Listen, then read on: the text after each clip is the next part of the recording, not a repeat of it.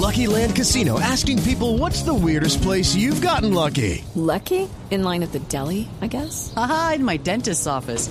More than once, actually. Do I have to say? Yes, you do. In the car before my kids' PTA meeting. Really? Yes. Excuse me, what's the weirdest place you've gotten lucky? I never win and tell. Well, there you have it. You can get lucky anywhere playing at LuckyLandSlots.com. Play for free right now. Are you feeling lucky? No purchase necessary. Void where prohibited by law. 18 plus. Terms and conditions apply. See website for details.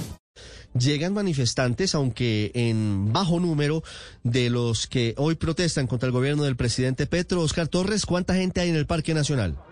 Ricardo, buenos días. Los saludo justamente, como usted dice, desde el Parque Nacional, donde ya hay cerca de unas más de 50 personas que están reunidas aquí y que ya bloquearon toda la carrera séptima en, los, en ambos sentidos, tanto sur-norte como norte-sur, y se van a dirigir en instantes hacia la Plaza de Bolívar. Hablamos con algunos de ellos y les preguntamos las razones por las que protestan. Escuchemos lo que dice.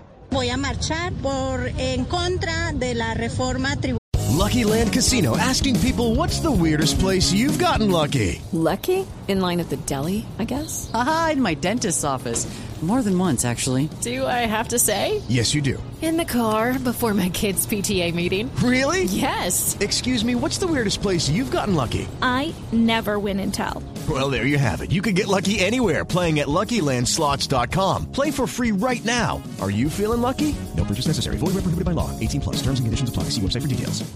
en contra del atornillamiento en el poder, eh, en contra del cierre de las E EPS. Estoy protestando por el cierre y la reforma y la crisis que se viene para la salud. Soy y trabajo de salud y eso no es justo. Un Venezuela no, un Cuba no. Lo hablo con propiedad porque estudié en Cuba. Ricardo, No estoy en de este acuerdo. punto ya están llegando también varios eh, artistas o varias personas del mundo político. Por ejemplo, el excandidato presidencial Enrique Gómez también llegó aquí en silla de ruedas y se va a dirigir, dice él, hacia la Plaza de Bolívar con todos los manifestantes. It is Ryan here, and I have a question for you. What do you do when you win?